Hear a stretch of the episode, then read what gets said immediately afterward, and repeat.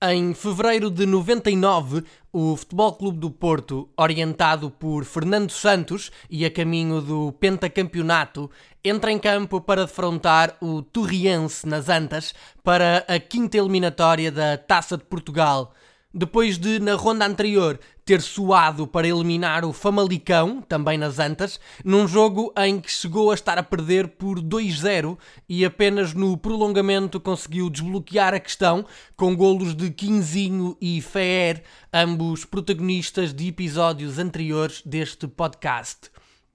O Torriense, finalista da Taça de Portugal em 1956, precisamente frente ao Futebol Clube do Porto, competia à data na zona centro da segunda Divisão B e encontrava-se no oitavo lugar, enquanto que o Futebol Clube do Porto liderava o Campeonato Nacional da Primeira Divisão, mas vinha de uma derrota por 3-2 em Guimarães frente ao Vitória.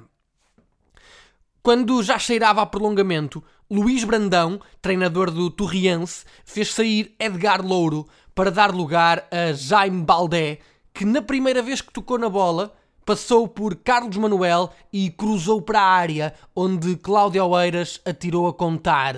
estava feito o primeiro e único gol da partida que daria a vitória aos homens de Torres Vedras e o Futebol Clube do Porto, detentor do troféu, ficava pelo caminho.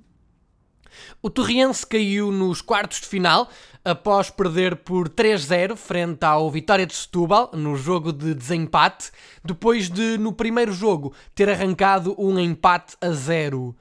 Após esta excelente campanha, o melhor que a turma do centro do país conseguiu foi alcançar os oitavos de final em três ocasiões, 2011, 2012 e 2017, deixando para trás os primodivisionários Gil Vicente, Rio Ave e Nacional.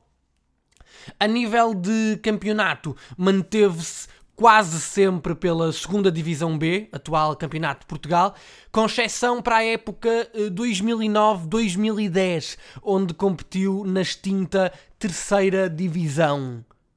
Eu sou o Paulo Freitas e este foi o 45 episódio do podcast No Mundo dos que são grandes. Até breve.